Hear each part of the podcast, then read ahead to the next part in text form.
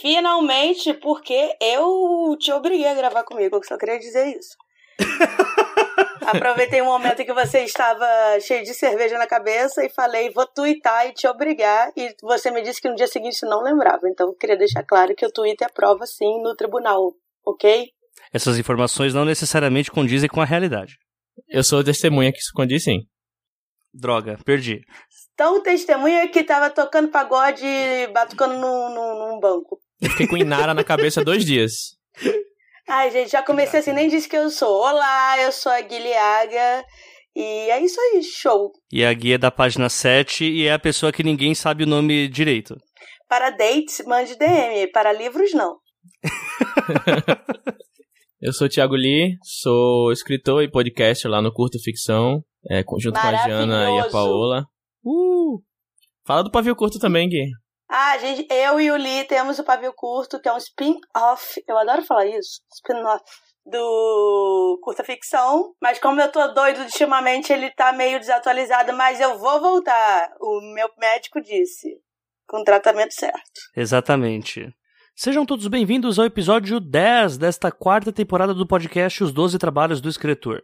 Eu sou a J. Oliveira e esse podcast é constituído de opiniões de autores para novos escritores. Lembrando que muito do que toca este projeto vem diretamente do apoio dos nossos padrinhos e madrinhas, dentre eles aqueles que são citados a partir da categoria bronze, que é a categoria de 10 reais. Meu muito obrigado para Ana Lúcia Merege, Carolina Vidal, Clécio Alexandre Duran, Daniel Rossi, Daniel Souza, Delson Neto, Diana Passi, Diego Tonin, Diogo Toledo, Diego Maas, Diogo Ramos, Elias de Araújo, Gabriel Araújo dos Santos, Ian Fraser Lima, Jana Bianchi, Janito Ferreira Filho, José Igor Duarte, João Mendes, Kátia Schittini, Mike Bárbara, Margarete Bretoni, MC Magnus, Paola Siviero, Paulo Esdras, Pedro Hideki, Petróleo Detilho Neto, Rafael Rodrigo dos Santos, Roberto Moura, Rubens Travassos, Sérgio Torlai e Thaís Assunção. E se assim como eles você também quiser contribuir para a continuidade desse podcast, faça sua parte através do link padrim.com.br barra 12 trabalhos, o 12 é número, e torne este projeto mais digno dos seus ouvintes.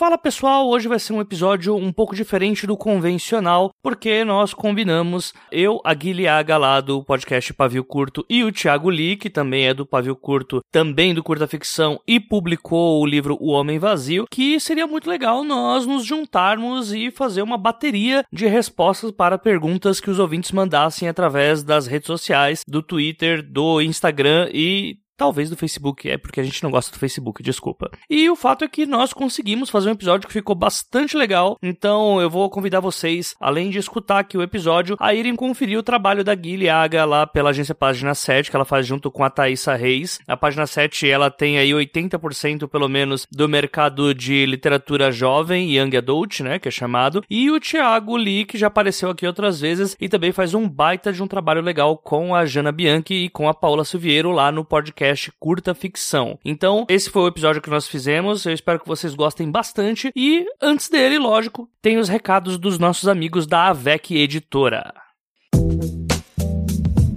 Pessoal, se você já acompanha os trabalhos há muito tempo, sabe que este é o momento em que eu falo sobre os livros da AVEC Editora. Hoje eu não vou falar exatamente de um livro que já foi lançado, mas falarei um pouco sobre um livro que está em pré-venda agora pela AVEC Editora, que é o Porém Bruxa, da Carol Kiovato. A Carol Kiovato, que já apareceu aqui no Dois Trabalhos indiretamente, enquanto o, o episódio do Bruno Matangrano rolava. Pra quem não sabe, eles são um dos casais mais fofos da, da literatura. E ela escreve fantasia, baseado parte no nosso cotidiano e em sua pesquisa sobre bruxas. Veja só, a Carol estava há um tempo fora do Brasil aí pesquisando sobre bruxas e manuscritos de bruxaria e coisas muito loucas. Na verdade, eu não faço ideia qual era a pesquisa dela, mas eu sei que era sobre bruxas. E agora ela trouxe uma história que se passa em são Paulo, onde nós temos a Isis Rossetti, que é uma bruxa que desvenda crimes espirituais que tenham necessariamente a ver com magia. Ou seja, se não tiver magia, ela não pesquisa nada. Então, é, acontece, né, gente? Só que essa história se complica quando, em meio a duas investigações extraoficiais, a Isis recebe a missão de uma divindade e ela então precisa reviver algumas questões pessoais que ela preferia manter encerradas e guardadas no passado. E a parte falando do meu próprio pensamento, parte roubando aqui da introdução do livro da Carol, que eu anuncio aqui para vocês a pré-venda do Porém Bruxa. É, ele está sendo publicado pela Avec Editora. O lançamento está para o dia 20 de outubro e haverá lançamento em São Paulo na livraria Martins Fontes eh, no dia 29 de outubro, não coincidentemente perto dos Dias das Bruxas. Então fica aí essa dica. A Carol ela é uma acadêmica, ela pesquisa muito bem sobre o assunto e é muito legal ver uma mulher falando, escrevendo sobre bruxaria, sobre tudo isso num ambiente de fantasia urbana. Né? E dia 29 apareçam por lá na Martins Fontes, eu estarei por lá também. E pelo que a Carol falou, ela deu spoiler nas redes sociais vai ter bolo. Então vamos comer bolo, ler sobre bruxa e fazer perguntinhas para Carol Kiovato, que é um amor, e a Vec Editora, que é uma editora que também é um amor. Então, gente, fica essa dica para vocês, links dos livros que foram citados no episódio, mas também link da pré-venda de Porém Bruxa de Carol Kiovato, da Avec Editora, todos aqui na postagem do Audiocosmo. Então, agora bora lá pro episódio. Tá, deixa eu abrir as perguntas. Tá, na verdade, vamos dar uma explanada aqui pro pessoal do que, que vai ser o episódio hoje, porque esse foi um dos episódios que mais teve planejamento com antecipação pra gente fazer. Houve toda uma equipe aí de media training para saber o que, que o povo quer, o que, que o povo gosta. E pode ser resumido da forma que a Gui colocou, mas o fato é, a gente combinou de gravar todos juntos e o melhor tipo de crossover dos trabalhos mais pavio curto é, não teria como ser de outra forma senão respondendo perguntas que vão desde conhecimentos literários até voadoras nas polêmicas. Certo, Gui? Uh! Era isso? Ah, tá. Querem saber o que é o J do seu nome, a J? Eu acho um absurdo você revelar. Eu sou contra revelar. Deixa o mistério. O mistério vende, gente. Exatamente. No final vai ter o que é o AJ do AJ Oliveira. Isso traz mais polêmica do que deveria, na real, né? Porque, tipo, gente, como assim? As pessoas precisam saber, AJ. Porque a fantasia não decola. Caraca, sério mesmo que teve essa pergunta? Não, ele mandou brincando, só que eu não nome. Ah, o Ailton. Ai, o Ailton! Olá! Ele mandou brincando porque teve uma treta que eu não sei o que foi, porque ninguém se importa. Muito tem se falado que os projetos e movimentos literários da ficção especulativa não têm conseguido entrar nas. Ai meu Deus, palavra que eu não conheço. Estratificações sociais mais baixas do Brasil e formar novos leitores. Quais suas visões sobre isso? Besteira, essa é a minha visão.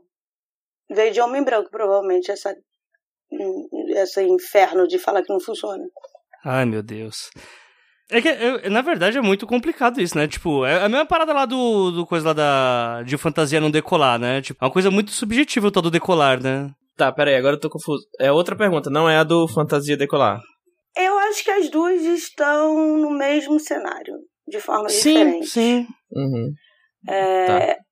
Eu posso é... dar a visão de mercado, que é a seguinte, é, tanto lá fora, a gente é muito espelhado no, não deveria, no mercado dos Estados Unidos, e tanto lá fora ou aqui é mais fácil você encontrar leitores que se identificam com contemporâneo, porque é uma identificação rápida e tal. E por muitos anos no Brasil, a gente não desenvolve nem as nossas lendas urbanas, sabe, ou o nosso folclore, mas, por exemplo, no Nordeste e no Norte é muito forte a fantasia. Então, eu acho que na verdade a gente não tinha espaço porque não tinha gente de dentro das editoras ou agências criando projetos interessantes e diferentes que não fossem cópia do que já existe, tipo, sei lá, é, Harry Potter, Senhor dos Anéis. E agora finalmente a gente está conseguindo. Só que a gente está num ano, gente, de que a cultura não tem nem mais ministério. Então, parece que na verdade nada aconteceu, mas na verdade tá acontecendo pra cacete. Pode falar palavrão? Eu não sei se eu posso falar palavrão. Pode falar bastante.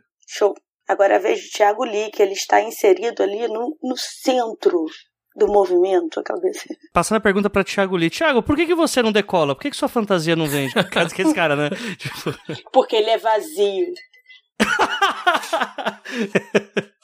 enfim, teve uma. Teve tretas aí, muitas das semanas aí, a gente discutiu, não discutiu, teve vezes que eu tive que, tipo, bloquear pessoas porque ficava aparecendo na minha timeline, enfim, acho que não, não vai entrar aqui na, no contexto aqui, mas assim, as pessoas esquecem muito a situação de que assim, o país nosso país em geral não o governo não, não tá investindo a gente não tem como a Gui falou a gente não tem Ministério da Cultura mais sabe e assim muitas vezes a gente fica enxugando gelo fazendo coisas que são importantes, porque às vezes um, um, leitor que você forma é uma pessoa que, enfim, pode fomentar a leitura para outras pessoas, é uma vida que você está melhorando, que você está dando conhecimento, entretenimento, né, para essa pessoa. Mas muitas vezes parece que a gente tá enxugando gelo porque se a gente ajuda X pessoas, a gente traz leitura para X pessoas, como eu lembro agora do o Felipe Castilho, ele, essa semana agora, ele, ele publicou no, no Twitter, né? justamente sobre isso de formação de leitores, ele, ele colocou do tipo, gente, tem gente fazendo coisa assim, a gente, aí ele postou umas fotos que ele foi na, naquela tal viagem literária, que acho que a, a Bel também participou, Fábio Cabral, acho que a Jaride, não lembro quem mais estava nessa iniciativa. Ah, foi uma galera. Sim, e assim, em diversas bibliotecas públicas do, do interior de São Paulo e trazendo literatura e fantasia, né, literatura jovem também para essas, essas crianças e adolescentes, né, e são vidas estão sendo transformadas através dessas iniciativas. Essas são essas coisas que não dão esperança de que a gente não tá só enxugando gelo e, e sabe, o governo não tá nem aí para leitura no Brasil. Não quero trazer nenhum panorama aqui, só queria trazer esse, essa lembrança que eu tive aí que foi algo bacana. É, eu acho que é meio besteira, assim, meio bullshit mesmo esse argumento, tipo, de que coisas não decolam, um certo gênero literário não está fazendo sucesso.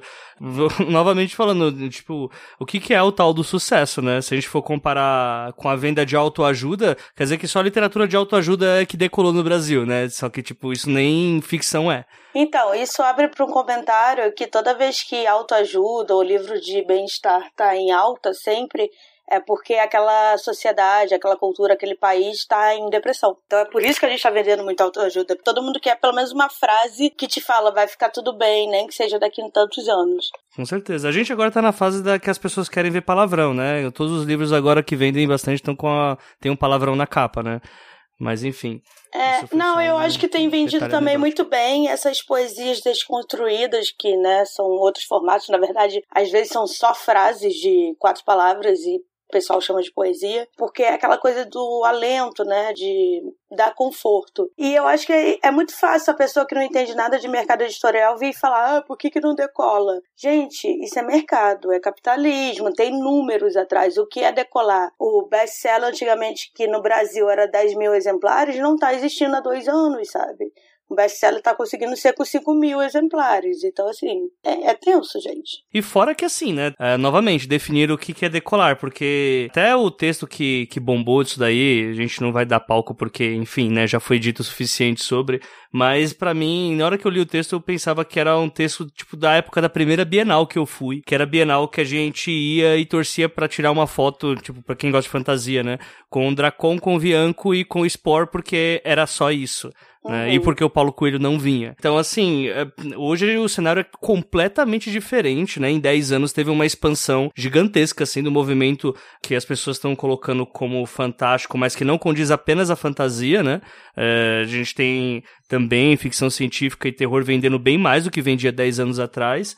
E eu acho que é natural, assim, é um processo que tá, ele tá seguindo em frente, né? A gente... É, as pessoas têm que entender que literatura é cauda longa, né? Um livro daqui a cinco anos não morreu ainda, ele ainda existe. Então tem muita coisa que é boca a boca, ainda mais se o autor é iniciante, não tem tanto contato. Eu acho que vem muito também esse negócio de não decola, porque tem 5 mil pessoas querendo ser publicado, e é óbvio que o mercado só vai conseguir absorver, sei lá, 100, entendeu? Por ano. Sim. E também tem aquela parada de que o, a idade da pessoa que tá falando, das pessoas que estão falando, condizem com as vivências que elas tiveram naquele momento. Então, lógico, não é uma crítica direta, mas, cara, assim, eu imagino que deve ser meio frustrante. Você começou a escrever com seus 20, 30 anos lá na década de 80 ou 70 e você tá há anos sem ver o cenário realmente tão bom igual ele está hoje né? Só que pelo tempo que você tá esperando, você esperava uma recompensa maior, para dar expectativa. Né? Ou então a pessoa é ruim mesmo, né, Jota? E não vai conseguir nunca decolar aí. É isso. Próximo. Por isso que é bom gravar com a Gui. Pois é. Gente, mas na moral, é que nem eu falar, ah, olha o boom da HQ no Catarse e ninguém compra o meu. Claro, eu desenho um, um elefante de costas, é a única coisa que você fazer.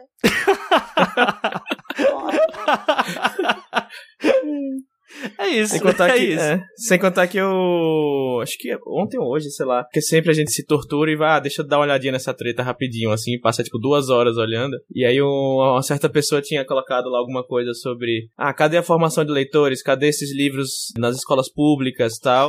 Ah, meu Deus. Duas fotos antes era, tipo, debochando de livro de youtuber, sabe?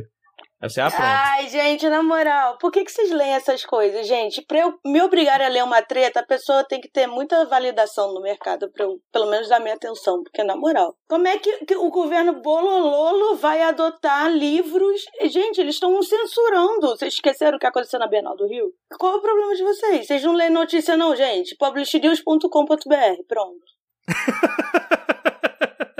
E fica esse jabá aí, Publish News patrocina nós aí. Isso sobre fomentar a leitura e formar novos leitores é uma, é é uma parte que eu sempre bato de frente com as empresas, editoras e livrarias, porque realmente as editoras não fazem um plano para quando eles vão publicar um livro para trazer mais leitores, sabe? Quem vai fazer isso é a gente que tá aqui como independente, que é do tipo criar clube do livro, é, fazer podcasts sobre, criar eventos, assim, o que a Aleph faz de. Tudo bem que é só em São Paulo, né? Mas enfim, eles abrem a garagem deles e todo mundo compra livro a preço de custo e tal, só da editora. É, ou então a Flip Hop. Isso é fomentar a leitura, gente. E as pessoas têm que ir. Às vezes a gente faz uns eventos fodas e vão 15 pessoas, porque as pessoas estão com preguiça de ir, entendeu? Então é, é muito fácil só falar do, do, do- de casa, né? Não, e fora que assim, é, ainda se a gente for falar, ah não, a escola pública não adere a isso. Assim, gente, eu, eu, eu acabei de gravar um 12 trabalhos com o Jin Anutsu que a gente fala sobre como que é o incentivo à literatura nas escolas públicas pela falta de material que existe. Uhum. Tipo, tem muita escola pública que nem biblioteca tem. Ah, Sabe? sim. Então, assim, é foda, né? A gente tem esses guerreirinhos aí que estão fazendo esse trampo.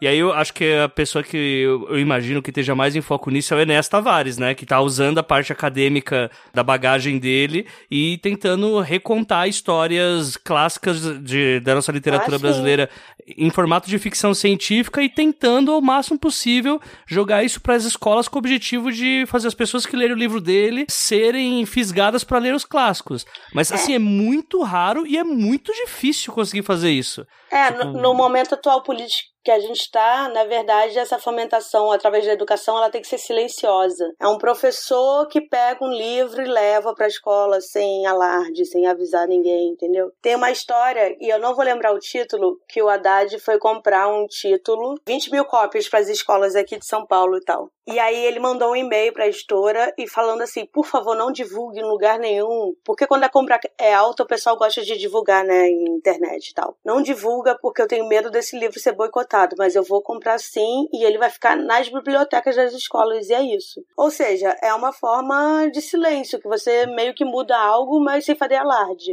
E era numa época que nem tava igual hoje, né? É, ele era prefeito ainda. Quatro, seis anos isso, né? Exatamente.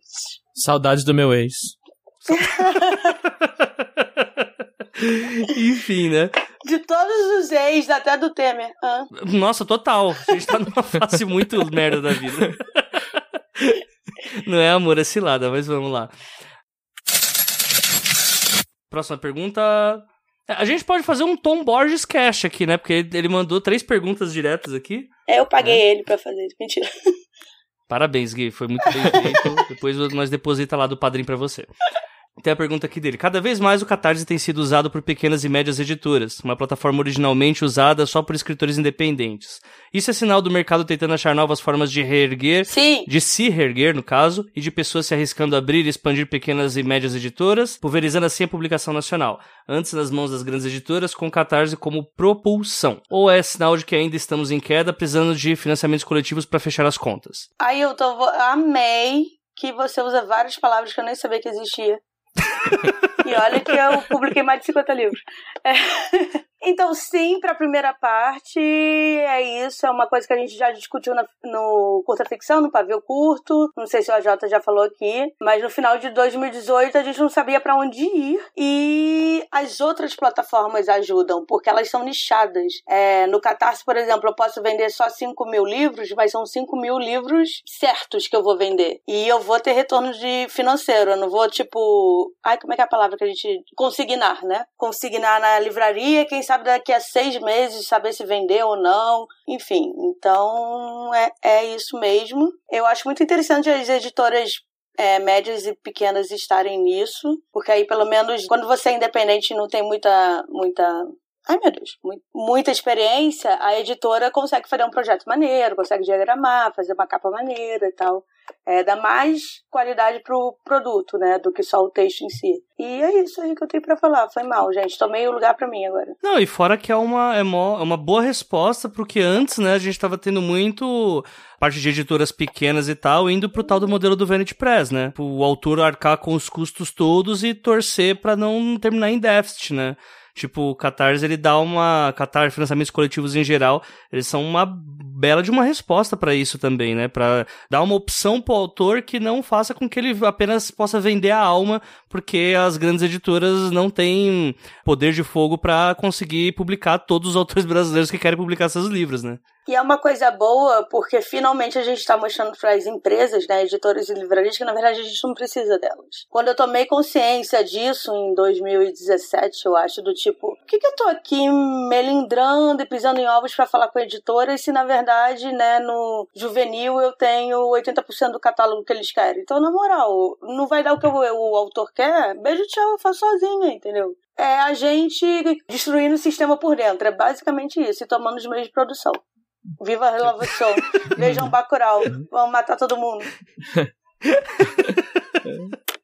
É isso. E, é, e transformação e adaptação não é queda, né? Se a gente está se adaptando, se transformando, não significa que está caindo. Significa não. que está descobrindo, como você falou maneiras de, de fazer as coisas de diferente. Né? Até porque a gente está trabalhando com criatividade e artista, gente. As coisas vão mudar sempre, porque que artista que fica na mesma coisa para sempre? Não é artista, chama engenheiro mecânico isso. Sim, e, é, e, nem toda mudança ela é para melhor ou para pior necessariamente, né? Às vezes ela só muda, né? Só muda a forma de, de se fazer algo. Isso porque a gente está falando mais de financiamento coletivo, porque é o que está mais em loco, né? Mas assim, é, desculpa, é o que tá mais em foco. Mas a gente teve, por exemplo, aquela. Tem até uma reportagem no Globo é, do pessoal que não teve nenhum prejuízo. nenhum. não foi prejudicado pela, pela crise editorial, que é a galera que vende na rua, no boca a boca mesmo. A galera que vai pros slams da vida, vai pra campo do, de, do MST, uh, ah, vai pra show de show de artista independente, vai, ler, vai vender seu livro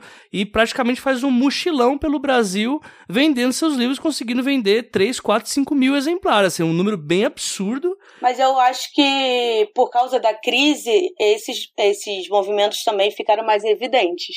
É, essa foi a primeira flip que teve slam, por exemplo. Um lugar totalmente elitista e de pessoas brancas e ricas, que a flip me irrita.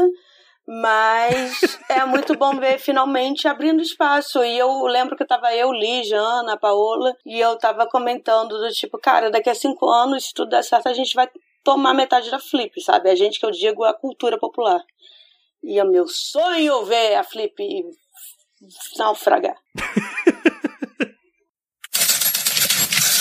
Para um total espanto de zero pessoas, o Bolsonaro está seguindo em frente com a política de censura, que já impactou o cinema, o teatro, blá, blá, blá, sem contar o incidente do Crivella. Como o mercado tem se portado diante a isso? Chorando muito e ignorando todo mundo. Há muito receio e autocensura? fiquei, fiquei triste agora.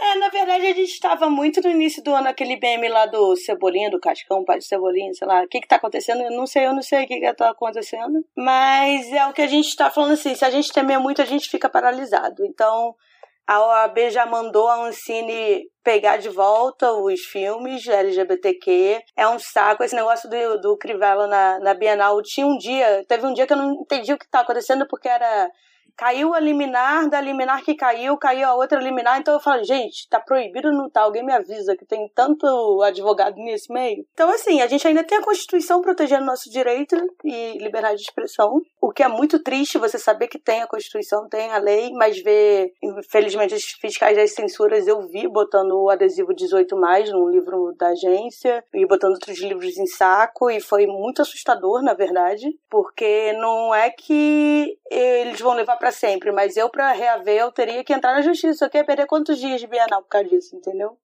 Então é assustador, foi assustador, mas mostrou que estava todo mundo muito unido, muito junto. E eu acho que é isso que faz toda a diferença. Eles são 30 pessoas no poder tentando derrubar, sei lá, quantos mil habitantes, entendeu? É, então. E eu acho que também varia. Ah, desculpa, pode continuar. Não, eu só ia falar que, na verdade, a nossa revolução e o que eu falei de quebrar o sistema por dentro é lançar livros em que você não precisa vir basicamente com a bandeira da, da militância falando só sobre isso, o foco. Na verdade, não. Um personagem pode ser bi, pode ser trans, é, negro, indígena. É basicamente isso, sabe? Eu fazer uma cena do tipo duas garotas gostam do mesmo garoto. Aí antigamente seria uma briga, por isso elas se odiariam. Não, agora é tudo tipo, cara, infelizmente a gente gosta do mesma pessoa, mas por que, que a gente vai se odiar por causa disso, sabe? Que é uma coisa de feminismo e tal. Então é basicamente isso, gente. Até porque esse negócio do Crivella só deu chabu porque vira um desenho. Porque por escrito ninguém sabe ler nesse governo. Eu concordo, concordo pra caramba. E, assim, tem, tem aquela parada, né? Que, assim, é, se existe autocensura, tá na pergunta aqui do, do Tom Borges. E, assim, acho que varia muito da, de pessoa para pessoa e de grupo editorial para grupo editorial, né? Tem grupos que. Grupos e editoras médias e pequenas, né? As uhum. pessoas normalmente fazem ali o seu departamento de vai dar merda interno e veem a, até onde eles podem seguir certos riscos. E por parte do autor, eu não ouvi falar ainda de nenhum autor que tá se censurando. Acho bem difícil, na verdade, acontecer. É, o, eu vejo ao contrário. O que eu tô vendo, na verdade, a Jota, é. As pessoas estão meio, não sei se autocensurando, mas pensando melhor em títulos. É, vamos lembrar aí, eu adoro o case do Castilho, que fez a Ordem Vermelha, e todo mundo comentou que não ia ler livro de petista. É, então, é, é. o pessoal tá mais uhum. pensando em marketing quando é capa, quando é título, se a palavra uhum. tiver demônio, uns negócios assim, é, repensar. Mas aí acho que sempre teve, né? Aí eu acho que hoje tá mais. Porra, falar que o livro é do é, Petralha, sendo, gente, a cor vermelha existe antes do Lula, sabe? O que, que tá acontecendo? mas, é. Não, mas não foi o Lula hum. que falou pro Marx é, falar que tinha que ser vermelha a cor? Sei lá. Logo Aquela depois que entregou o Nobel ao Stalin, né? É. Não, o, mas eu, essa parte de cuidado redobrado mesmo, tipo, dá para entender mesmo isso. Agora, eu vejo assim, do, pelo menos eu consigo ver um movimento que é bem contrário a isso. E tem, historicamente, né, é uma coisa, é uma coisa bem cíclica mesmo, que assim, uh, quanto mais repressão, uh, mais o, o, povo tenta rebater de formas, né, tipo, mais ousadas, né? Ah, é, o ser humano não pode escutar a palavra proibido que fudeu. Exatamente, exatamente. Tanto é que, assim, até no tempo da, da ditadura, foi onde nós começamos a ter os movimentos de contracultura e, uh, tipo, não esqueçamos que as, por, as pornochanchadas nascem assim que a gente tá numa, ainda na ressaca da ditadura, uhum. né? Tipo, é uma forma de realmente protestar contra isso. Então, eu comecei a ver várias produções ou pessoas iniciando produções que vão totalmente contra essa parada do, dos bons costumes da família tradicional branca de gente hétero e rica, né? Mas vale lembrar também que, na verdade, isso tem um panorama socioeconômico, tá? Porque é muito fácil a gente falar, bora enfrentar todo mundo, a gente não vai cair tão fácil, quando a pessoa depende de um emprego, quando a pessoa tem baixa renda, quando, na verdade, se ela afirmar que ela é LGBTQ, ela vai apanhar e ser expulsa de casa. Então, é, o Com que certeza. eu acho é que nós, os privilegiados, a gente tem que ter noção dos privilégios que a gente tem e tem que saber ceder o nosso espaço. É por isso que eu falo, quando dá uma confusão, sei lá, se for para ser preso, eu prefiro que seja eu do que um autor meu de minoria, entendeu? Porque vamos ter que usar o sistema contra ele mesmo. Então vale aí essa reflexão, gente, que também não é para falar, ah, fulano desistiu. Na verdade, ele tem razões bem pessoais para desistir, entendeu? É, mas vamos indo, vamos resistir, vamos continuar conversando, trocando ideias. Sim, acho que é um bom ponto. Gente, você, ninguém é obrigado a, tipo, ser linha de frente em luta de nada. Principalmente, né, se o seu departamento de vai dar merda interno uh, sentir que você pode cair e não se levantar. Uhum. Ainda mais com essa precarização do trabalho exacerbada atual. Imagina o pessoal que demora tipo, três horas por dia para chegar no trabalho, aquela questão do aplicativos de entrega, do Rappi, iFood, uhum. Uber Eats, que às vezes o cara sai da, da Zona Leste, tipo, demora três horas para chegar em Pinheiros ou, ou no Itaim, e assim, passa o dia todo, né, em uma, um dia de trabalho exaustivo, de, de, de moto ou de bike, enfim, às vezes bike alugada, que ele não tem como comprar uma bike. Uhum. Ou e patinete, muitos deles né? só é, muitos deles só voltam para dormir em casa, assim, tipo, uma, duas vezes por semana. Tava, tem muitas matérias aí até falando sobre isso. Tem praças ali em Pinheiros que o pessoal faz revezamento, assim, de. de... É, é o êxodo. O êxodo pendular, né? Isso acontece muito em cidade isso. grande, em que é. a pessoa prefere até dormir na rua, às vezes, pra estar no trabalho hum. logo no dia seguinte, do que. É. é. E é triste pra caralho isso, gente. É, onde é, que, onde é que uma pessoa dessa vai tomar, é, tirar tempo para ler, sabe? Ou para escrever. Ou pra escrever, né? pra, é. enfim. Uhum. Quem responder nas três horas que estiver no, no transporte, eu vou dar um soco em vocês.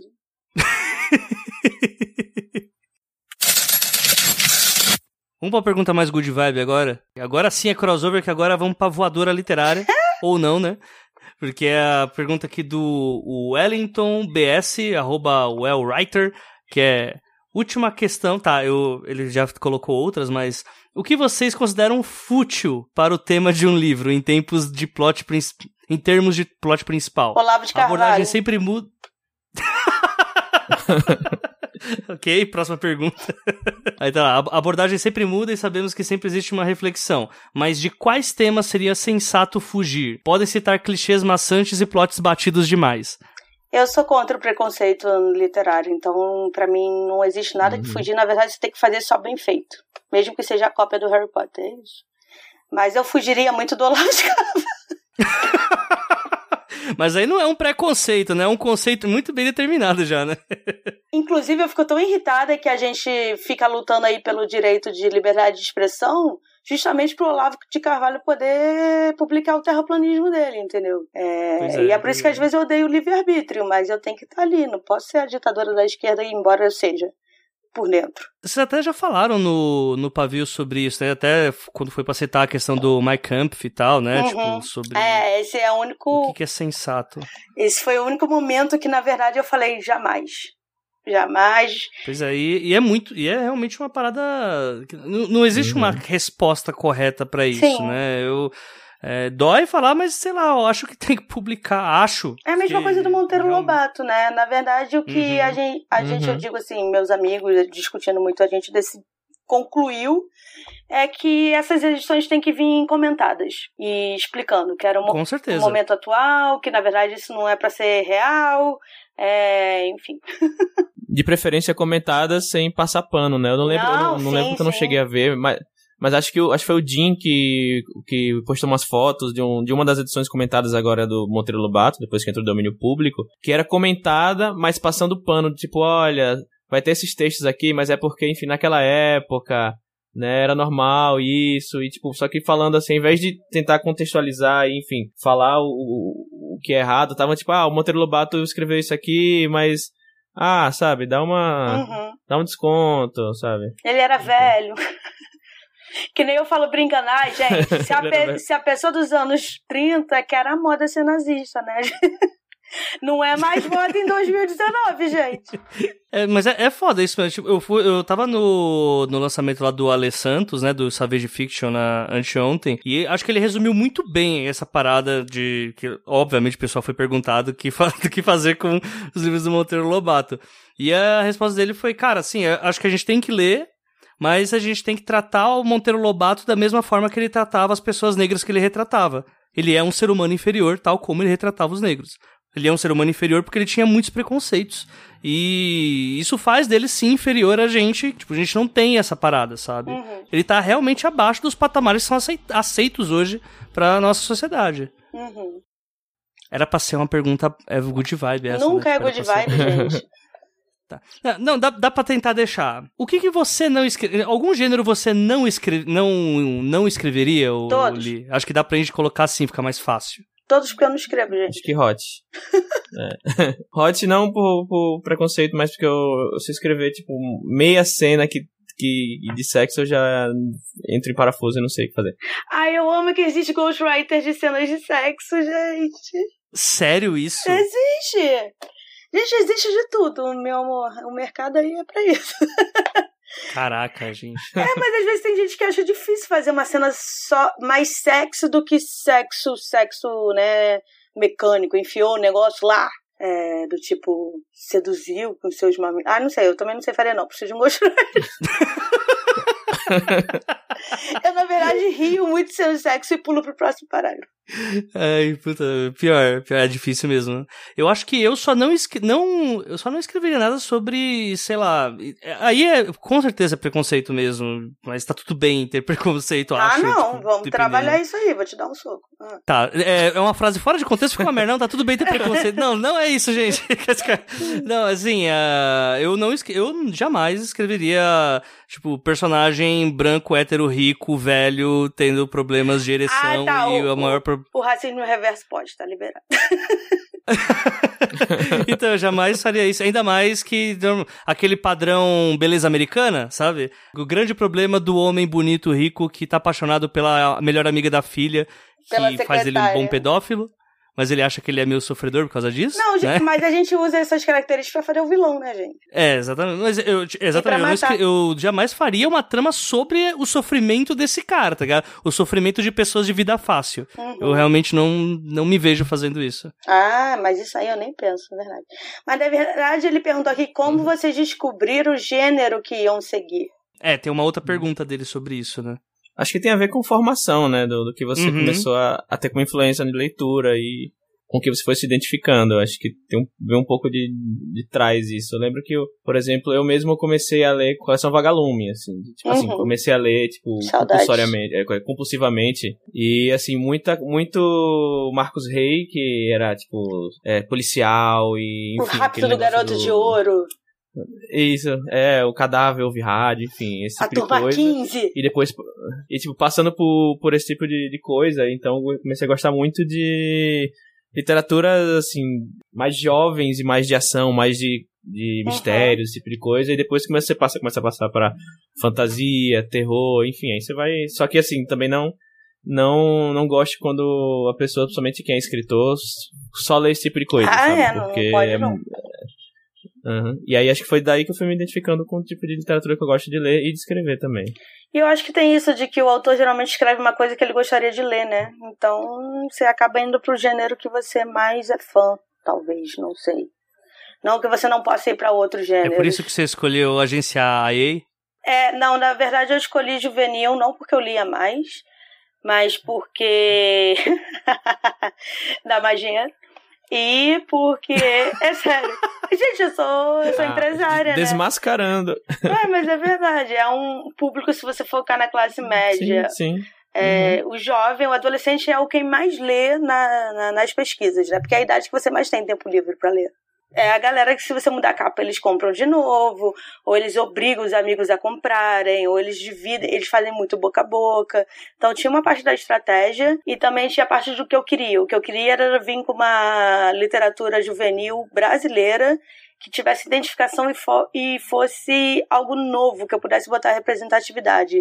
Isso foi sempre certo. A gente não tem um autor hétero, é homem na, nessa agência. E não é porque, ah, sou contra, é porque nunca rolou. E a gente foi crescendo junto com as mudanças, assim. É, eu acho que os primeiros livros talvez tenham alguns problemas e a gente vai ter que reler no futuro para relançar. Mas a gente foi aprendendo também com o mercado, do tipo, que é leitura sensível, é, como falar de representatividade. Então, esse sempre foi meu objetivo e da Thaisa Reis, né, que é minha sócia. É por isso que eu, e eu acho que a mente jovem é mais fácil ser modificada e trabalhada do que alguém que já tá cansado ou é velho e, e era fã do nazismo nos anos 30, entendeu? Era fã do nazismo dos anos 30. É, não, quem é dos anos 30 tá, tá passando de pano aí, né? Mas quem é de agora não dá, não. dá uma passada de pano porque, né? Já pessoa... morreu. Já assim, espera. É, então, Já deu se não idade morreu. morrer? Tá é morrendo. É, se não morreu, tá ali, viu? Tipo... Ai, É, o. Wellington ele colocou mais uma aqui. Bem, a gente já passou por isso, mas ele colocou. Aliás, se quiserem falar sobre alguma treta entre escritores aí e os, digamos, entre aspas, clássicos, aqueles que estão fora da literatura de entretenimento, sinta-se à vontade. Vale tanto nacional quanto internacional. A gente já tem alguns episódios sobre isso. Eu não. Eu acho essa treta ridícula. E, na verdade, o meu conselho é: veja quem tá começando essa treta. Geralmente são pessoas ricas do sul, do sudeste. É isso. Nunca é alguém com conteúdo bacana pra gente compartilhar. Tiago, alguma coisa? Não, é isso. É o que a Gui falou. Também acho, também acho. É, O ideal é ver quem, quem tá começando e. E como tem muito tempo que eu não falo isso, Dom Casmurro é muito chato. Vai pronto. Eita! Vai aparecer Barba Moraes a qualquer momento, aí, assim, ó. cala a boca! e a gente começa a brigar. Lucas Moore me traumatizou, né? Foi, o- é um, foi o livro que, que eu fui obrigado a ler no. Ai, sempre No tem médio. um, né? O meu foi o Sargento de Milícia. Memórias de um Sargento de Milícia. Puta, esse, esse é ruim, me- esse é chato. Eu não consigo nem ver a capa, que eu chuto. Não, perto desse aí, sei lá, o Lucas Moore é Harry Potter, tá ligado? agora a academia tá se debrulhando agora. Que academia, gente? O Sarney tá na academia, presta atenção. Eita, Pra um livro de Polêmica. poesia. polêmica. O- e tem, um, tem uma outra parada assim também, né? Que é até. Acho que um bom, um bom resumo, além do que a, que a Gui já deu, que acho que foi perfeito, ah, é que assim. é, tudo isso resume a preconceito literário. Exatamente. É gente rica falando que o que eu não gosto não é aquilo. Vi de Scorsese falando que os filmes que ele não gosta da Marvel não é cinema. Tá ligado? É tipo, aquilo que eu não gosto, eu diz. Eu, entre aspas, desumanizo. eu Uhum, tiro da sim. categoria qual ela pertence. É sempre assim. Sabe o que é o mais bizarro? Isso de clássico e autoliteratura, na verdade, e Flip, eles defendem muito que quando a massa, aí a maioria da- do- do- das pessoas gosta de um livro, é claramente que ele é ruim. Então, assim, na verdade, eles Sim, é querem. síndrome de underground. Eles querem elitizar a literatura e que ninguém tem acesso a isso, porque eles vão. com- é, a classe rica vai, a elite vai conter o que é informação e só ela pode compartilhar. E aí, a partir é. disso, você começa a dominar toda uma geração e fazer lavagem cerebral. E até a etimologia de clássico, ela vem do, do aquilo que é consumido pela classe, né? Pela alta classe. Ó, E aquilo que a alta classe consumia era considerado o- a meta, né? Uhum. E aí a gente tem umas pérolas no meio desse caminho aí, que é tipo é, Dante Alighieri ser considerado uma coisa é, pobre, Shakespeare era considerado uma coisa Uhum. pobre, ah, tipo, e aí o tempo, o tempo passou e ao invés de sofrer calado e não dá pra tirá-lo do pensamento, simplesmente falou, haha, seus trouxas. Tipo, não deu, tá ligado? Mas era considerado que- ruim e pobre porque, na verdade, a, a grande população não tinha acesso à educação, né? Exatamente. Exatamente. No caso do Shakespeare e do, e do Dante, eles eram bastante consumidos pelo povão, né? Sim, até por E causa aí, dos por teatros isso que- e tal. Uhum. É mais fácil você ver uma Exatamente. peça de duas horas do que conseguir um dinheiro no- pra. Pô, sei lá, imagina, séculos atrás, ter dinheiro, comida ou livro, entendeu? Pois é. É... E assim, até. Pode falar, Gui. Não, só ia falar que pra mim clássico, na verdade, é o que tá em domínio público, é velho, é isso. E tem uma outra parada também, assim, até para só pra fechar, porque a gente já, deu muito tempo já pra essa, essa pergunta. Ah, até colocando o exemplo do Scorsese de novo. É cinema e é bom pra quem, novamente? Eu moro na periferia de São Paulo. Uhum. Aqui eu posso garantir, eu, nossa, eu subo na mesa e grito que Pantera Negra mexeu muito mais com as pessoas aqui do que o Lobo de Wall Street. Mexeu mais comigo, Tipo, gente. Então pois é. imagina, imagina com quem se identifica. Então, assim, o que, que é mais importante pro cinema? Os filmes de gente branca do, do Scorsese ou ah, o Pantera Negra, que é mó popular e tal? Tipo, pra alguns vai afetar mais, pra outros menos. Quantos anos o Scorsese tem? Qual é a etnia dele? Quanto dinheiro ele tem? Já matamos, ele já tá fora do. Não É. pode dar opinião.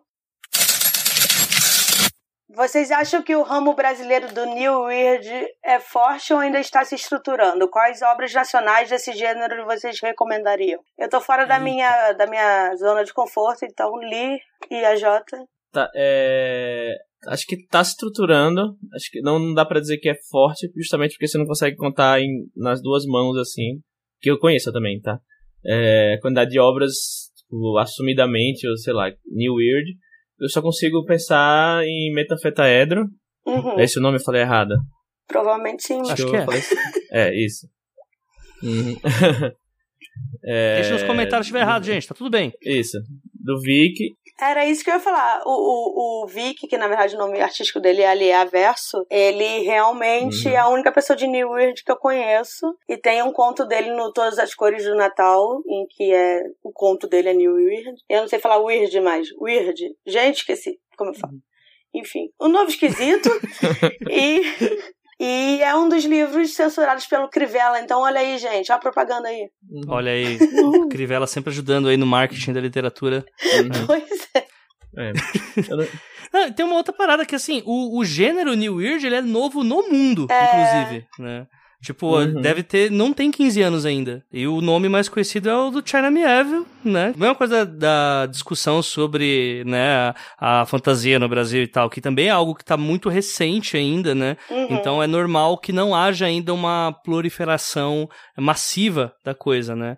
Mas a gente tem Uhum. o China, e o China é comunistão e tá socializando aí o talento dele. Então vamos torcer Bem aí pra hidratado em breve. ele também. Opa, China hidra- hidratado sempre. e a, a tendência é que cresça mais, mas por enquanto, pelo menos eh, eu não conheço praticamente nada assim de New Weird fora o China. E tem realmente tem o texto do Vicky que eu li também, mas só. Não, não conheço mais nada sobre. É, talvez a gente é, seja um- uma questão também da gente conseguir se identificar nesse, como brasileiros nesse, nesse subgênero, nesse gênero que, Sim. que foi criado por, por escritores anglófonos, né? Acho que o China ele é inglês, tem o Jeff Vandermeer também, que eu não sei se ele é inglês ou se é americano, não faço ideia. Ah, verdade, verdade. Tem o também. Enfim, da gente conseguir se identificar e criar algo nosso nesse, nesse gênero, enfim, que também se, se, se classifique como, como New Weird. E acho que talvez seja um tempo de a gente conseguir absorver essa, essa Uhum. ideia, esse conceito e trazer pra cá, né? Ou não, se for algo que não, não caiba nas nossa, nossas vivências, enfim. Não quer dizer que a gente obrigatoriamente tem que, ah, vamos ter que criar um movimento New Weird no Brasil. Aí eu deixo a palavra pra quem entende mais do que eu, não sei. Vamos falar sobre rotina de escrita? Eu não tenho, porque. Eu posso falar de rotina de edição.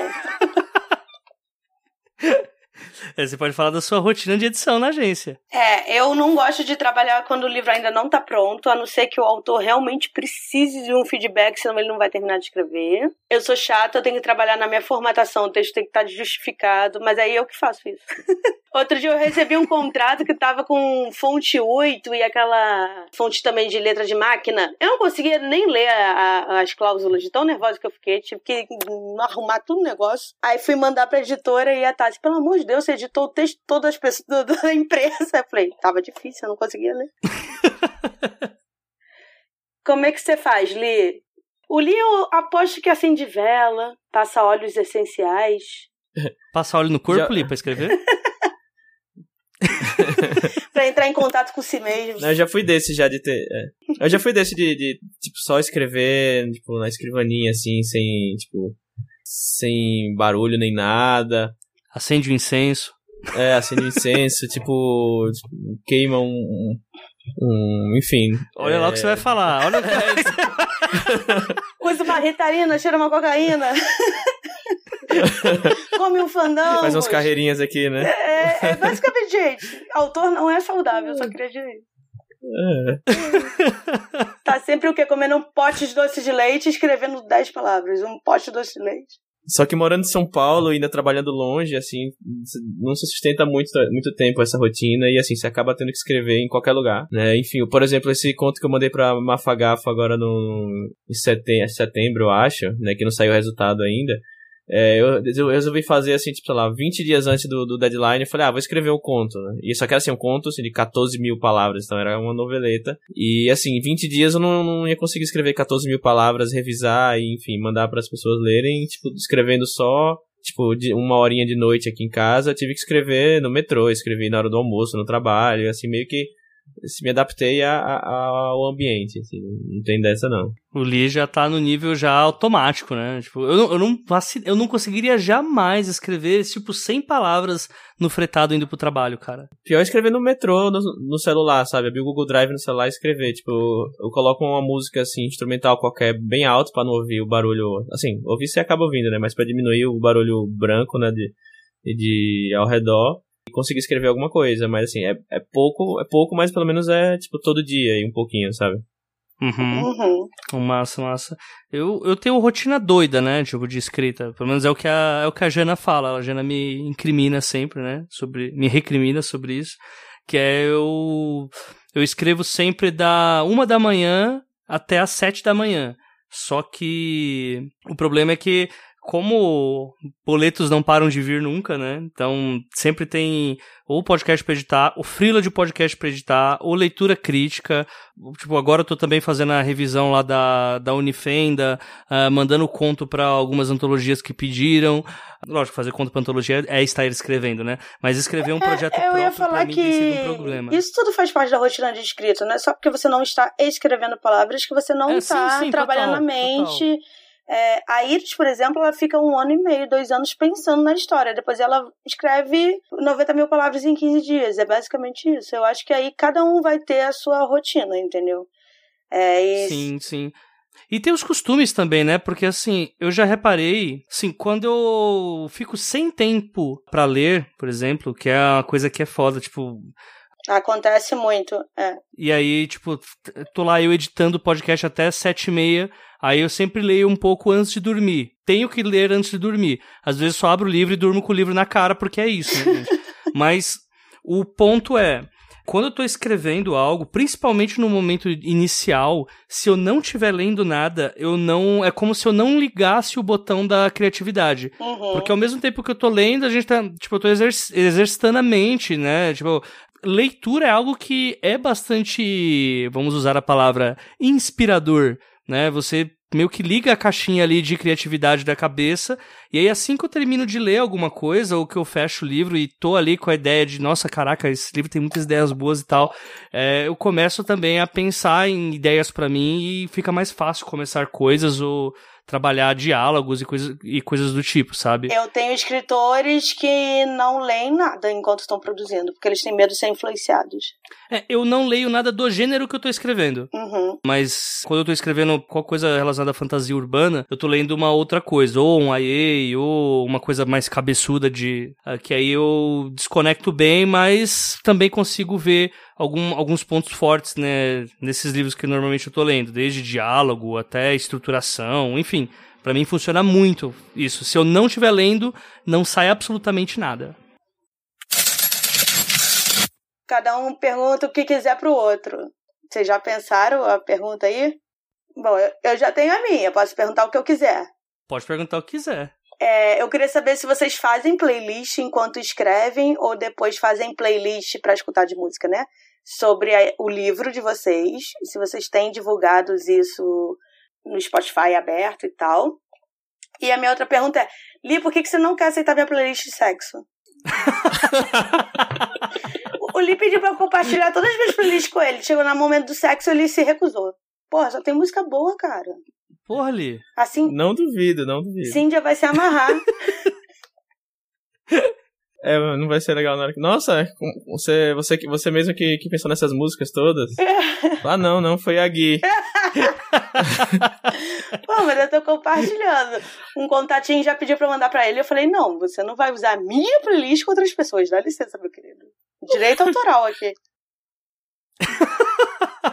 Nossa, não, agora, agora eu me senti, me senti contemplado. Se você está realmente compartilhando sua playlist Só comigo, com amigos, é. Significa que... Uh, uhum. Acho justo. A gente, eu fui implicar justo. a Babi, que mora comigo, falando, ah, essa sua música de K-pop é muito sexy, vou botar na minha lista, né? E aí botei brincando, assim, com ela e esqueci de tirar. Nossa, eu só pensava nela quando começou a tocar esse negócio. Eu tive. É, foi tenso. Você faz playlist, Thiago? Peraí, pra livro? Não de sexo. Não. ah, tá. Calma. Calma, tem que deixar claro quem tá fazendo aqui. Até porque, né, lá no Pavio Curto já foi revelado, né, por alguns ouvintes que a playlist de sexo das pessoas é a voz do Thiago Lee, né? Escutem o, o episódio especial Flip Hop, que de Flip Hop a gente falou 5%. já termina aqui.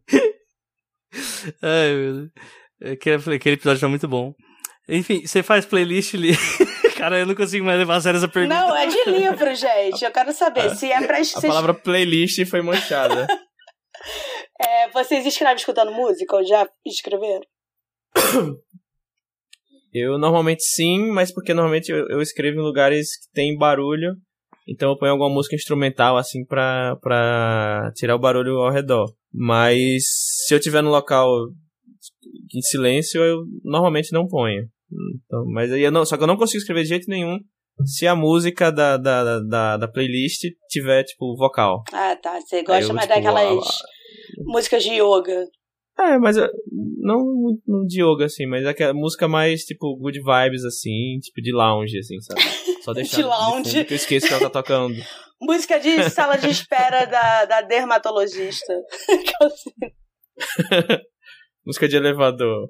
Eu não, fa eu não fazia é, listas na verdade, às vezes eu tinha algum texto que eu tava fazendo e que um, tinha uma música que não saía da minha cabeça, e aí eu fico escutando essa música até falar, pô, isso tá querendo me dizer alguma coisa. Inclusive, a última antologia para qual eu escrevi era para fazer contos baseados em alguma coisa relacionada a metal. E aí eu escolhi uma música do Tenacious D, fiquei escutando isso, tipo, ad infinito, até que até conseguir trazer aquilo pro conto. Uhum. Entretanto, depois de Bacurau, depois de Bacurau Sim. ficou muito complicado pro atual projeto que eu tô escrevendo não escutar a setlist toda de Bacurau. Tem no Spotify? Eu não vi. É boa demais. Não, eu baixei. É, é, não, eu baixei, não. Gente, eu comprei, não apoio a pirataria, tá? Tipo. Biblioteca do Paulo Coelho. Mas enfim. é, começar a ouvir as músicas de Bacurau tem ajudado muito no atual projeto que eu tô. E tem cada musicão foda que, enfim, eu acho que vai muito da, da vibe do que você tá escrevendo e se você é um, uma pessoa muito de música, né, e tá ali num, num ambiente, uh, você tá escrevendo sobre um ambiente que tem muito a ver com as coisas que você escuta, Acho massa. Quando eu tava lendo o livro do Lee, O Homem Vazio, não parava de tocar Emicida na minha cabeça. Olha que maneiro. Então, Emicida não, Criolo, desculpa. É, não parava de tocar Criolo na minha cabeça. E eu ficava assim, caralho, mano, é, é muito músicas do Criolo isso. E, de fato, né, até a primeira página tá com a citação à música do, tri, do Criolo. Hum, e assim, achei uma vibe muito foda. Não sei se você usou isso para escrever ele, mas saiu muito. Obrigado. Obrigado, João. É, vai. Pergunta de vocês Vai, agora. Faz a sua. Tá, vou fazer uma, uma pergunta, mas é bem, bem idiotinha porque eu não consegui pensar em mais nada. É o que você quiser, então pronto. Qual rede social vocês mais gostam, mais odeiam e por quê? Eita. Twitter é o que eu mais gosto. Inclusive, eu tô no rolê do Twitter desde 2009. Que é quando popularizou no Brasil. Chegou no Brasil, sei lá. Enfim. Mas é interessante uma coisa, já, já até tuitei sobre isso. É fácil descobrir quando eu não tô bem emocionalmente, quando eu sumo do Twitter. Porque isso quer dizer que eu não tô perto de nada, sabe? E que a gente odeia o quê, gente? Tudo que o Mark Zuckerberg faz, né? Eu não sei é, se eu. O Mark é meio canalha. Eu não sei se eu odeio mais o Facebook ou o WhatsApp. Olha. Eu, eu acho que é, é praticamente padrão essa resposta mesmo. A que eu menos gosto hoje é o Facebook, por enfim, é.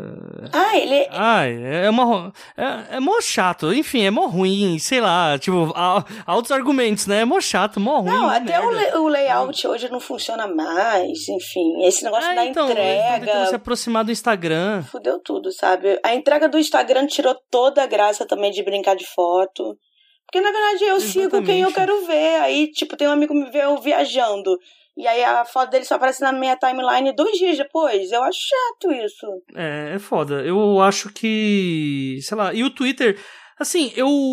Eu gosto, mas é. Assim, eu tô muito numa vibe que é tipo, sabe o que o pessoal. Agora tem a tal da cultura do, do cancelamento das pessoas que a gente amava. Eu, eu sempre insisto em, gente, não é questão que a pessoa tá te decepcionando, é você que saiu uma semana com o boy de mão dada e já quer casar com ele. Então eu sou meio assim com o Twitter eu, tipo, confio desconfiando, sabe? Tipo, eu gosto, mas eu fico de olho, né? Eu fico olhando na janela para ver se ele não vai fazer merda. Uhum. É meio, pra mim é bem isso meu relacionamento com o Twitter. Apesar que ele filtra muito melhor as pessoas legais do que o Facebook. Ah, sim. Né?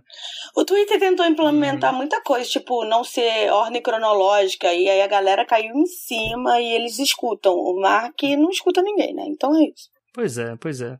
Uhum. Tá, a minha pergunta, eu vou finalizar com algo good vibe, então. Uh! É, tentar, né? Vamos, vamos tentar. Tenho certeza que vai se transformar em treta. Não, vamos lá. vamos ver a minha habilidade de acabar com todos os good vibes do mundo, vai. Da parte de vocês, mercado literário, qual foi o melhor momento, o momento mais legal para vocês, é, que vocês passaram até agora em ambas as carreiras? Pode ser conquista ou pode ser simplesmente pequenas coisas que te deixam com um sorriso no rosto de lembrar. Aí entra a voz da Tassi falando: vai ficar tudo bem. ah, então, aí, meus momentos felizes são todos bad vibe. Meu Deus, como assim? Isso não faz sentido. É, a primeira vez que eu escutei uma menina no evento levantar chorando e falar que contou pra mãe que foi estuprada depois de ler o livro da Pan Gonçalves. Uma vez que um leitor chegou pra Babi no, em alguma Bienal e falou que ele ia se matar e depois de ler sábado à noite ele sentiu que ele tinha algum lugar no mundo e ele foi procurar ajuda. Então são bad vibes, mas são coisas que me fazem pensar, eu não posso desistir disso entende? É, a própria manifestação na, no Crivella foi muito bonito, foi todo mundo gritando junto, e aí quando acabou, muita gente chorou, muita gente chorou, e se abraçou, e ficou, cara, a gente tá junto, não é nada fácil, mas eu não tô sozinho. Então, acho que é basicamente isso, para mim, pelo menos. São momentos que me dão força. Eu não acho bad vibe, eu acho realmente que é ressignificar coisas que tinham todos os motivos para não serem legais, e seu trabalho meio que realmente salvou vidas, sabe? Acho que vai mais ou menos nessa linha, né? É, ultimamente uma coisa que me deixou muito bem e tá me ajudando a lidar com a síndrome do burnout foi que a Rafaela Carvalho, que é uma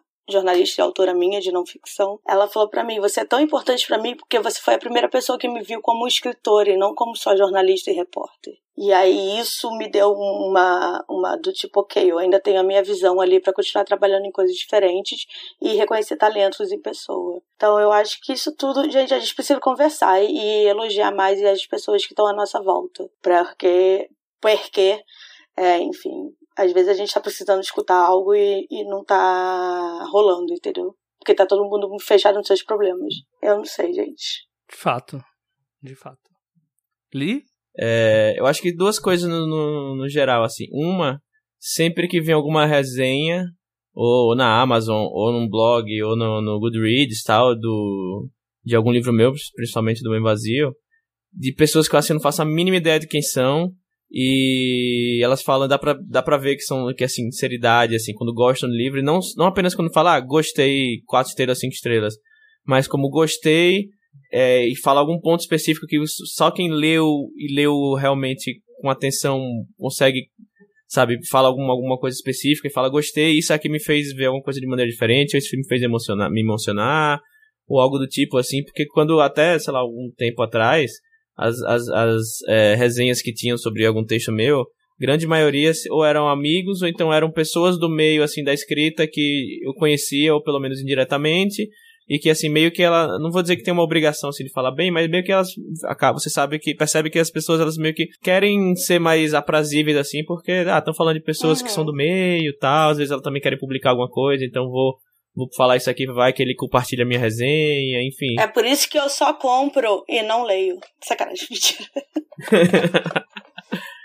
e aí quando vem alguém assim que não é, não tem aspiração a, a ser escritor nem nada, é só um leitor que viu, viu na Amazon, ou achou lá pelo Amazon Prime, ou pelo Kindle Unlimited, ou enfim, comprou no evento e vem, e vem mandar mensagem ou, ou, faz resenha de alguma coisa assim que toca em pontos que eu falo, caraca, realmente eu, eu me senti assim também quando eu escrevi.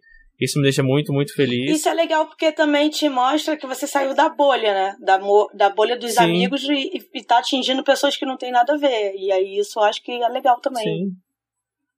Uhum. E outro ponto também, outro ponto também foi lá no, no, lançamento que a gente fez lá na, na, na Biblioteca Viriato Correia, que o livro ele saiu por edital aqui da prefeitura e tem uma, uma, uma moça lá, Marcela, que ela é responsável pelos autores. Foram publicados 10 autores por esse edital. E todos tinham que fazer um lançamento em Biblioteca Pública de São Paulo. E ela foi em todos para acompanhar, ver como é que foi o evento, tirar foto, né, pegar uma cópia do livro, enfim. E quando ela, quando o meu foi um dos últimos assim a ser a, a ter o evento, né? Todo, muita gente que tinha livros menores mais curtos, já fez o evento tipo em junho, julho, agosto. O meu foi em outubro, né? Acho que só duas pessoas que fizeram entre dezembro e janeiro. E ela, no final do evento, meio me parabenizar, trocar uma ideia, e falou: Nossa, o seu evento foi assim, de longe, o que deu mais gente, assim. Deus tinha dado, sei lá, uma estimativa bem por cima, assim, sei lá, tipo 60 pessoas. Ela falou: Não, a, a média de gente nos eventos, assim, era tipo 20 pessoas, sabe? Vinha só os familiares, uma pessoa ou outra, tirar uma foto.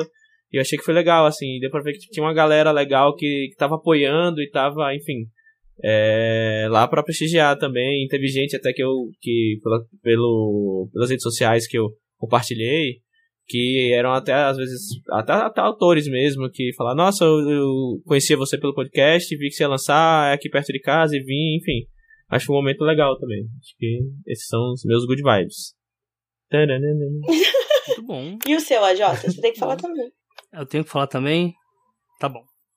Acabou o programa, gente. Muito obrigada. eu tenho dois, que é o primeiro. Um, um ver com podcast, outro com literatura. Com podcast, para mim, foi bastante significativo porque, assim, enfim, né? Eu não consegui fazer ensino superior e não rolou, porque, enfim, a vida é uma desgraçada. Mas, uh, assim, duas vezes que, é, que eu, eu vi o meu trabalho com podcast sendo divulgado em aula da PUC e uma também num curso de artes de uma universidade. Ai caramba, eu esqueci agora qual que era do Rio de Janeiro, mas para mim foi, foi louco, porque foi no primeiro ano de podcast. Então eu tenho. Eu tenho uma síndrome do impostor fodida, né? Eu sou daquele tipo que é a Jota que você tá fazendo da vida. Eu falo, tô fazendo tudo errado. Esse, esse momento eu fiquei, caralho, tá. Eu não, eu não sei o que isso significa, mas parece grande demais para mim ou grande demais para mim entender o que que é. Uhum. E a segunda foi o prêmio Watts, né, cara? Assim, é, é, novamente, você sempre acha que está fazendo tudo errado. E aí, 10 horas da manhã, a, a, fizeram o que eu mais odeio que façam, que é me ligar no horário que eu tô, tipo, com 4 horas de sono, e era a Lígia Colares, lá da VEC, dando parabéns, porque ela foi a primeira a ver na lista que eu tinha ganhado né, o prêmio na, na minha categoria e foi louco, assim, novamente, é, foram coisas que eu olhei e falei, caraca, realmente está acontecendo, parece que, tipo, a polícia do impostor vai ter que ficar um pouco de folga, sabe? Isso foi muito bacana. Eu são dois dias que eu não esqueço, né? Talvez não sejam conquistas gigantescas, mas para mim foi bastante significativo por causa de como que é a vida, né? Como que como que eu lido com as coisas. E eu acho que é isso. Vamos pro jabá, gente? Tem jabá ainda, tá? Show. Tiago, então faz o seu jabá, diz aí o que, que você está vendendo. Se estiver vendendo o corpo, não divulga, eu compro. Mas tirando isso, uh, fala aí o que, que, que, tá rolando, o que, que você tem aí de planos, o que, que você está produzindo, o que, que você já produziu e quer que as pessoas comprem, porque você precisa comprar uma casa ao lado da casa de João Dória. Vou comprar a casa do João Dória. Eita porra, aí sim. pra botar fogo. Bom, né? é. então. Primeiro Com que ele dentro. Provavelmente a casa dele é um estúdio de pornô. Nada contra, mas é. Caraca, nossa. Essa conversa foi para lugares que eu não imaginava que iria. Comigo não existe. Eu nem parece que o Lia pisciano, sabe? Bom, o meu livro Homem Vazio, ele tá à venda é, na, na Amazon, tanto a versão física como a versão digital. Né? A versão digital sempre tá em promoção lá, R$1,99. Então, fica de olho lá que vira e mexe aparece uma promoçãozinha. Né? Tem no meu site, lá eu tenho um site, uh, Uh, é tiagoli.com.br, também dá para comprar o livro versão física. Tem um podcast que é o Curto Ficção, que, enfim, muitos, acho que muitos dos ouvintes aqui já conhecem o Curto Ficção, e muitos do Curto Ficção conhecem o Dois Trabalhos também. Só procurar nos agregadores aí, ou no Spotify, no Deezer, no iTunes. E acho que é isso. E me procura no Twitter lá, arroba Thiago Euli. Vai lá, Gui. A agência Página 7 está aí. Infelizmente, submissões fechadas, gente. Não tem como abrir. Eu não tô bem, né? Eu tô me recuperando uma síndrome de burnout. E eu trabalho só eu e a Tassi, que é minha sócia, coitada. E a gente faz gerenciamento de carreira. Então, na verdade, eu não só publico os livros e fecho contrato. Eu tenho que gerenciar toda a carreira do autor. E, tipo, o Babi, que tem 15 livros já lançados, a gente tem que ir sempre trabalhando tudo. É... Mas é isso. A gente tem as nossas coletâneas na Amazon, preços super acessíveis, tem de R$1,99 a R$6,99. Então procurem lá. E eu acho que é isso, gente. Arroba Guilhaga em qualquer coisa, mas pra falar trabalho, a, re... a, a... nossa, minha língua falou.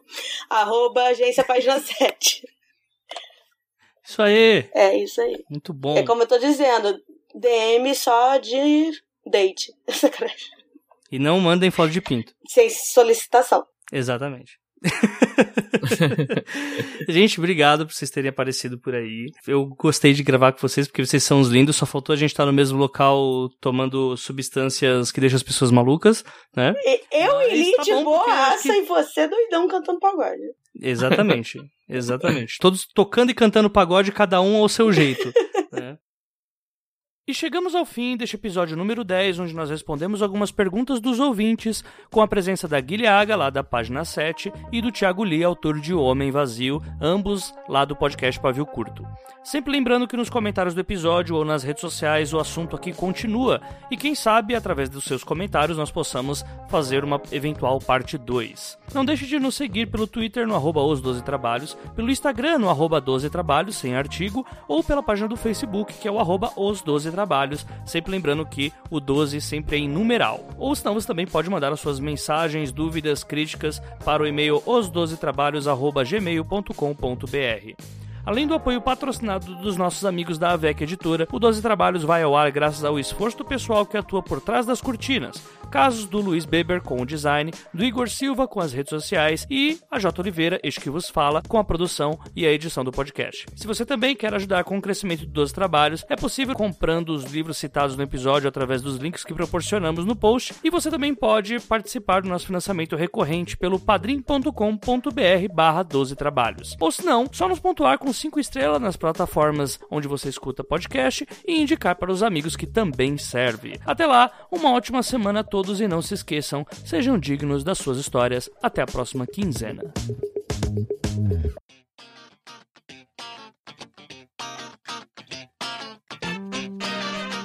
Leitura de comentários e recados da semana do podcast Os Doze Trabalhos do Escritor leitura referente ao episódio 9, onde nós falamos sobre Middle Grade com o Jin Anotsu. Eu gostaria de já começar essa leitura de comentários agradecendo a todos aqueles que compartilharam esse episódio. Uh, foi um episódio que teve bastante interação, principalmente pelo momento em que nós estamos vivendo sobre no que se refere a falar sobre literatura para crianças, né, para a formação de leitores e tal. Então, eu gostaria muito de agradecer a todos que mandaram mensagens, compartilharam o episódio. Foi bastante interessante ver a interação que as pessoas tiveram para esse episódio em especial. Inclusive, eu gostaria de deixar aqui alguns agradecimentos individuais. Primeiro pro Hugo Sales, que colocou o seguinte comentário: Fica aqui a minha gratidão. Eu gosto demais dos programas. Ouvir todos eles foi um pontapé que eu precisava para ir atrás de aprender mais sobre escrita e mercado literário. Então fica aqui meu agradecimento aí, o arroba.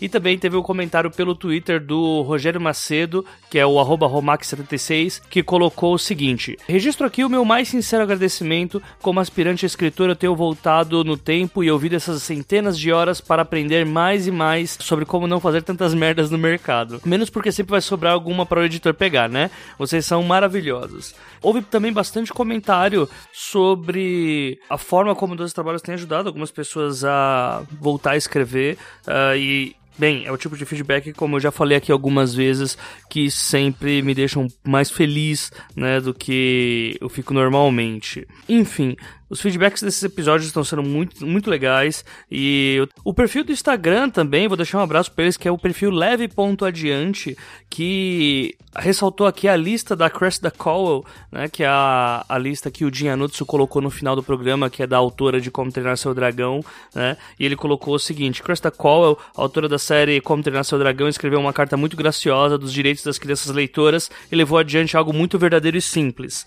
Então aí vai. Então ela colocou a carta com os 10 direitos das crianças e colocou um agradecimento de forma especial para a autora Camila Pivareal, arroba Camila Pivareal, que fez esse conteúdo chegar até mim quando compartilhou o podcast Middle Grade, pois a literatura vem da base do podcast Os 12 Trabalhos do Escritor com o entrevistado Jin Anutsu. Muito generoso com tudo que falou, momento também sobre a carta da Cresta e Viva as Crianças, Leitoras, Autoras, Sonhadoras e Brincalhonas. E eu gostei bastante também desse post, muita gente falou sobre essa carta, o Jim, ele realmente veio para acrescentar bastante coisa, e eu gostaria muito que esse episódio continuasse sendo compartilhado.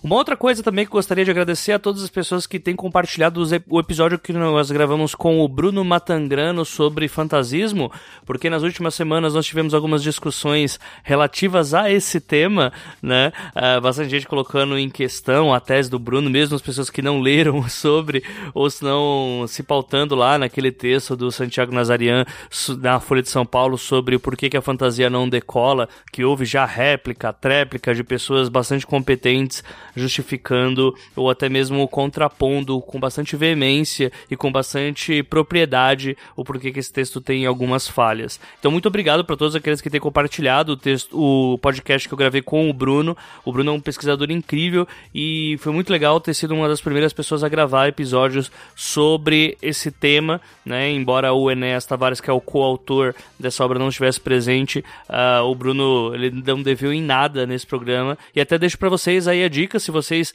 ouviram falar dessa, é, entre aspas, treta que rolou é, sobre fantasismo e tal, e não entenderam absolutamente nada, eu aconselho vocês a irem lá no episódio da temporada passada, do 12 Trabalhos, que foi gravado com o Bruno Matangrano, o episódio 11, que o tema é fantasismo. Vamos lá agora para a parte de recados da quinzena, alguns recados que eu tenho para passar para vocês. Vamos lá, primeiro recado, o padrinho do Pergunte às Damas, né? O padrinho do 12 Trabalhos mais o Pergunte às Damas. Nós estamos aí a um pouco, um pouco menos de 80% da meta para termos o conteúdo do Pergunte às Damas quinzenal aqui no feed aberto. É, eu já tinha dito no último episódio que foi com o Jim que nós tivemos uma queda no padrinho.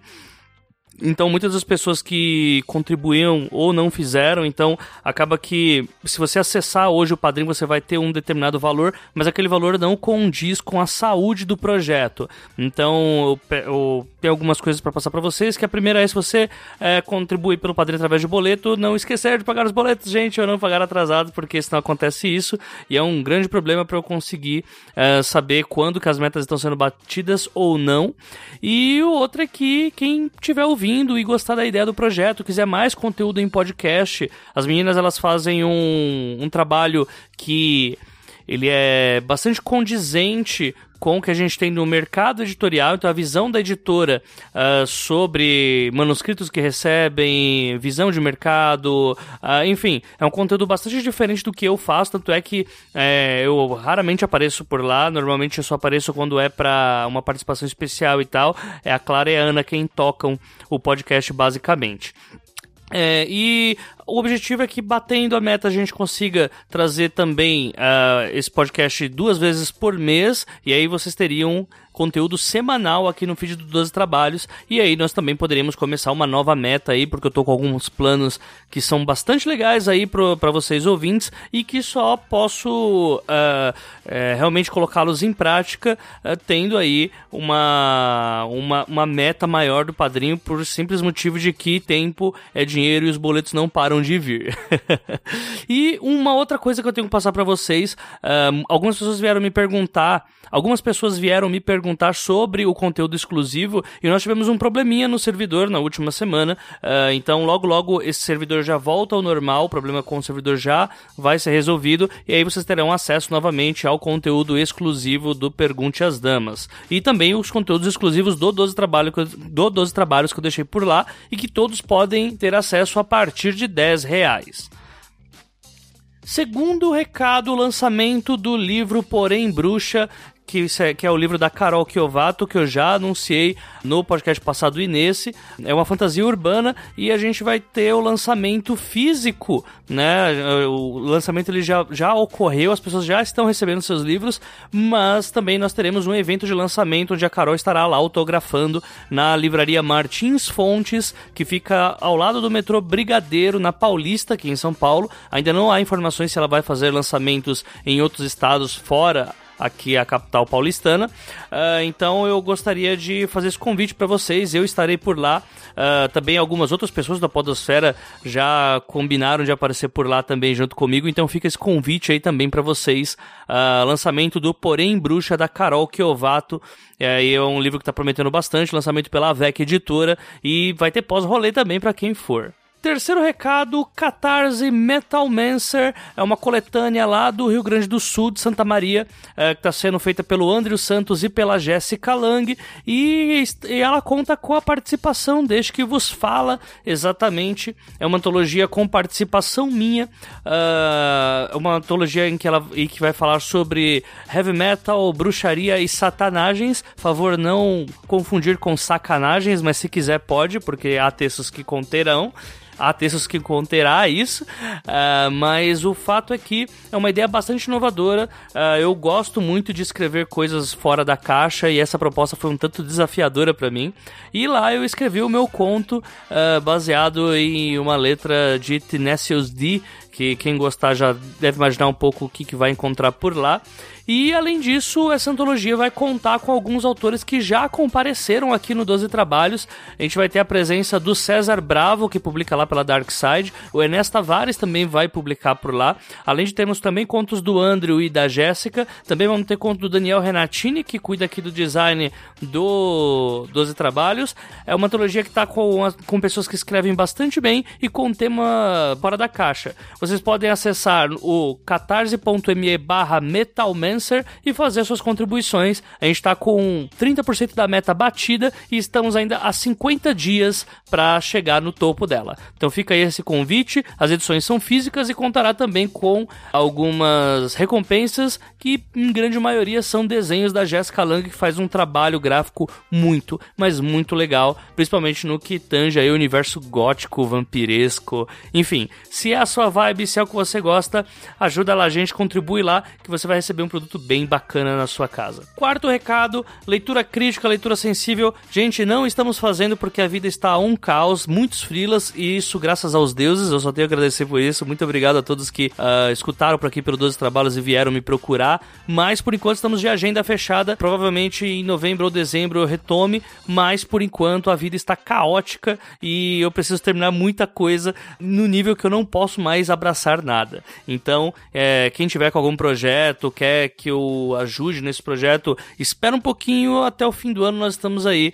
Ou se não, né, vai com outra pessoa mesmo, porque por enquanto nós estamos sem tempo para nada, né? Ou se não, se você fizer tanta questão, você pode esperar aí até novembro, dezembro, que aí, se os deuses quiserem, nós estaremos aí uh, na ativa novamente.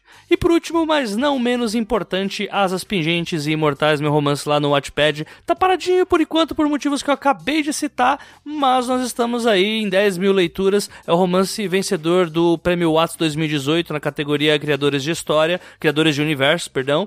E a ideia é terminar aquilo o quanto antes, mas já dá para vocês terem acesso aí a pelo menos 80% da história já concluída. Então vocês podem acessar por lá no, no Watchpad, o endereço está aqui no link do Audiocosmos. Então você acessando por lá, você pode ter uh, o direito de dar os seus pitacos, reclamar, falar o que, que tá bom, o que, que tá ruim e se eu estou sendo ou não digno da minha história.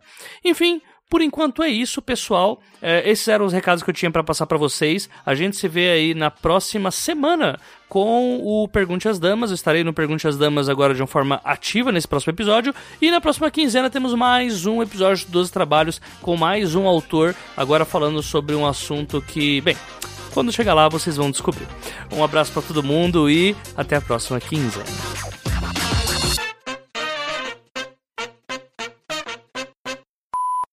Enfim, e acho que dá pra gente falar o que, é o J já, do AJ, né? Hum. Que é a pergunta aí que não quer calar, que eu não faço a mínima ideia porque, em vez das pessoas perguntarem... Em vez das pessoas perguntarem por que, que minha tia é exorcista, não, vem perguntar do J do nome, né? Mas você vai falar a E real? a- Antes de, antes de você falar, eu e a Gui podíamos dar um chute, né? Pod- Podia, podia. Jabuticaba. É... Jeep. Aquela que não sabe nenhuma É, palavra do J. Já- Jacarandá. Dicionário. Eu sei o que é, Boa, então eu não boa. posso falar. O J, o J é de gênio. J de gênio é bom, é um bom palpite. Eu não- nunca pensei nisso, cara. O J é de gostoso. Que ele é gostoso com, com, com J. Isso foi tão ruim, Gui. Isso foi tão ruim. Gente, eu tô sem almoçar. Então, gente. Releva aí. Tá, desculpa. É, então vamos lá. Pra finalizar, o J é de